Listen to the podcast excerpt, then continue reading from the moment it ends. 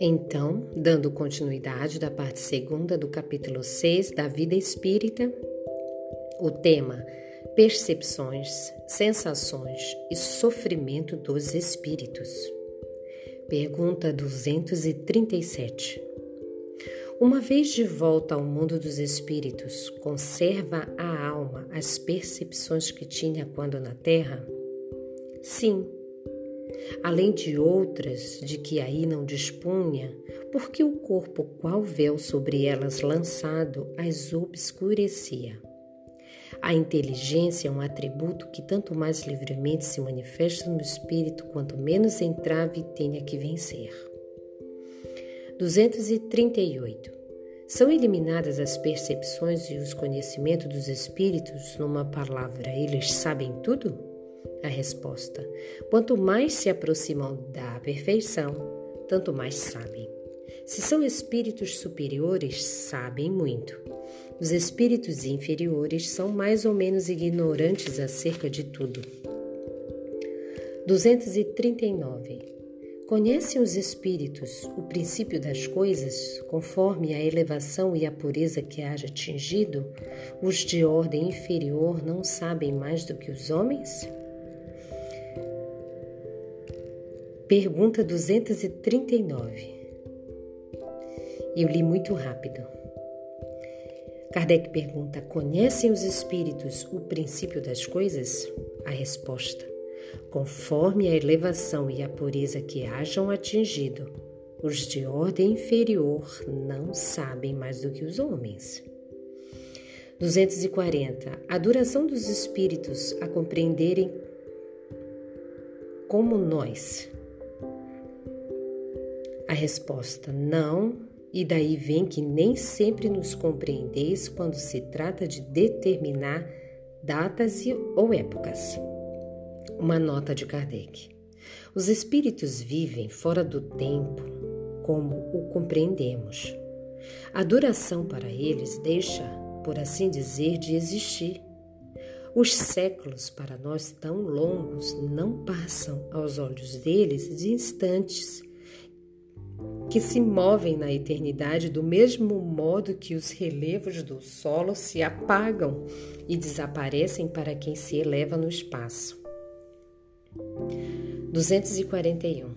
Os espíritos fazem do presente mais precisa a exata ideia do que nós?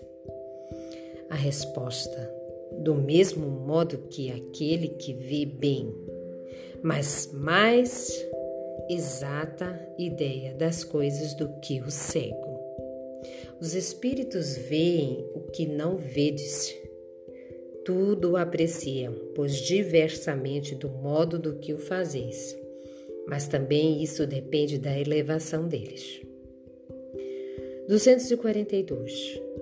Como é que os espíritos têm conhecimento do passado? E esse conhecimento lhes é limitado lhes é ilimitado. A resposta: o passado, quando com ele nos ocupamos, é presente. Verifica-se então precisamente o que se passa contigo quando recordas qualquer coisa que te impressionou no curso do teu exílio. Simplesmente como já nenhum véu material nos toda a inteligência, Lembramo-nos mesmo daquilo que se te apagou da memória, mas nem tudo os espíritos sabem, a começar pela sua própria criação. 243. E o futuro? Os espíritos o conhecem? A resposta: Ainda isto depende da elevação que tenha conquistado. Muitas vezes apenas o entrevêm, porém nem sempre lhes é permitido revelá-lo. Quando vem, parece-lhes presente. À medida que se aproxima de Deus, tanto mais claramente o espírito descortina o futuro depois da morte. A alma vê e apreende num golpe de vista as suas passadas migrações, mas não pode ver o que Deus lhe reserva. Para que tal aconteça, preciso é que, ao cabo de múltiplas existências, se haja integrado nele. A da 243 pergunta: Os espíritos que alcançaram a perfeição absoluta têm conhecimento completo do futuro? A resposta é completo, não se pode dizer. Por isso que só Deus é soberano, Senhor, e ninguém pode igualar. 244. O espírito, os espíritos veem a Deus? A resposta: só os espíritos superiores o veem e compreendem. Os inferiores o sentem e adivinham. Pergunta Ada 244. Quando um espírito inferior diz que Deus lhe proíbe ou permite uma coisa, como sabe que isso lhe vem dele? A resposta: Ele não vê a Deus, mas sente a sua soberania. Quando não deve ser feita alguma coisa ou dita uma palavra, percebe como por intuição a proibição de fazê-lo ou dizê-la. Não tendes vós mesmos pressentimentos que se vos afiguram vistos, avisos secretos, para fazerdes ou não isto ou aquilo? O mesmo acontece, se bem que, em grau mais alto, pois compreende que, sendo mais sutil do que a vossa essência dos espíritos, podem este receber melhor as advertências divinas.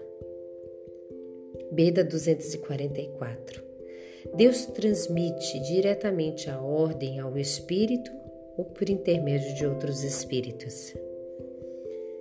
Resposta: ela não lhe vem direta de Deus. Para se comunicar com Deus, é necessário ser digno disso. Deus lhe transmite suas ordens por intermédio dos espíritos imediatamente superiores em perfeição e, e instrução. 245. O espírito tem circunscrita a visão como os seres corpóreos? A resposta não. Ela reside em todo ele. 246. Precisam da luz para ver? A resposta: veem por si mesmo, sem precisarem de luz exterior. Para os espíritos não há trevas, salvo as em que podem achar-se por expiação. 247. Para verem o que se passa em dois pontos diferentes, precisam transportar-se a esses pontos? Podem, por exemplo, ver simultaneamente nos dois hemisférios do globo? A resposta, como o espírito se transporta onde queira, com a rapidez do pensamento, Pode-se dizer que vê em toda parte ao mesmo tempo. Seu pensamento é suscetível de irradiar, dirigindo-se a um tempo para muitos pontos diferentes, mas esta faculdade depende da sua pureza. Quanto menos puro é o espírito, tanto mais limitado tem a visão. Só os espíritos superiores podem, com a vista, abranger um conjunto. Nota de Kardec. No espírito, a faculdade de ver é uma propriedade inerente à sua natureza e que reside em todo o seu ser, como a luz. Reside em todas as partes de um corpo luminoso. É uma espécie de lucidez universal que se estende a tudo, que abrange simultaneamente o espaço, o tempo, as coisas lucidez para a qual não há trevas nem obstáculos materiais. Compreende-se que deva ser assim. No homem, a visão se dá pelo funcionamento de um órgão que a luz impressiona. Daí se segue que, não havendo luz, o homem fica na obscuridade. No espírito, com a faculdade de ver, constitui um atributo seu, abstração feita de qualquer agente exterior a visão independe da luz. Pergunta 248. O espírito vê as coisas tão distintamente como vós? A resposta: mais distintamente, pois que seja sua vista penetra onde a vossa não pode penetrar. Nada obscurece. 249. Percebe os sons? A resposta: sim. Percebe mesmo sons imperceptíveis para os vossos sentidos obtusos. Pergunta Ada 249. No espírito, a faculdade de ouvir está em todo ele, como a de ver? A resposta: todas as percepções constituem atributos do espírito. Eles são inerentes. Quando reveste um corpo material, ela só lhe chegam pelo conduto dos órgãos. Deixam, porém, de estar localizada em se achando ele na condição de livre espírito. 250. Constituindo das elas atributos próprios ao espírito, seria possível subtrair as percepções? Resposta: O espírito unicamente vê e ouve o que quer. Dizemos isto de um ponto de vista geral, em particular, com referência aos espíritos elevados, porquanto os imperfeitos muitas vezes ouvem e veem a seu mau grado o que lhes possa ser útil ao aperfeiçoamento. 251. São sensíveis à música os espíritos? A resposta: aludes à música terrena, que é ela comparada à música celeste a esta harmonia de que nada na terra vos pode dar ideia. Uma está para a outra como o canto do selvagem para uma doce melodia. Não obstante, espíritos vulgares podem experimentar certo prazer em ouvir a nossa música, por lhes não ser dado ainda compreenderem outras mais sublimes. A música possui infinitos encantos para os espíritos por terem eles muito desenvolvidas as qualidades sensitivas. Refiro-me à música celeste, que a tudo que é de mais belo e delicado pode a imaginação espiritual conceber. Pergunta 252. São sensíveis os espíritos a magnificências da natureza? A resposta: Tão diferentes são as belezas naturais do mundo que longe estamos de as conhecer. Sim, os espíritos são sensíveis a essas belezas de acordo com as aptidões que tenham para apreciar e compreender. Para os espíritos elevados, há beleza em conjunto que, por assim dizer, apagam as particularidades. Pergunta 253. Os espíritos experimentam a nossa necessidade de sofrimento físico? A resposta: Eles os conhecem porque os sofreram, não os experimentam, porém, materialmente com vós outros. São espíritos. 245. E a fadiga, a necessidade de repouso, experimentam-nas? A resposta: Não podem sentir a fadiga como a entendesse Consequentemente, não precisam de descanso corporal como vós, pois que não possuem órgãos cujas forças devam ser reparadas. O espírito, entretanto, repousa no sentido de não estar em constante atividade. Ele não atua materialmente. Sua ação é toda intelectual e primeiramente moral, o seu repouso. Quer isto dizer que há momentos em que o seu pensamento deixa de ser tão ativo quanto de ordinário e não se fixa em qualquer objeto determinado. É um verdadeiro repouso, mas de nenhum modo comparável ao do corpo.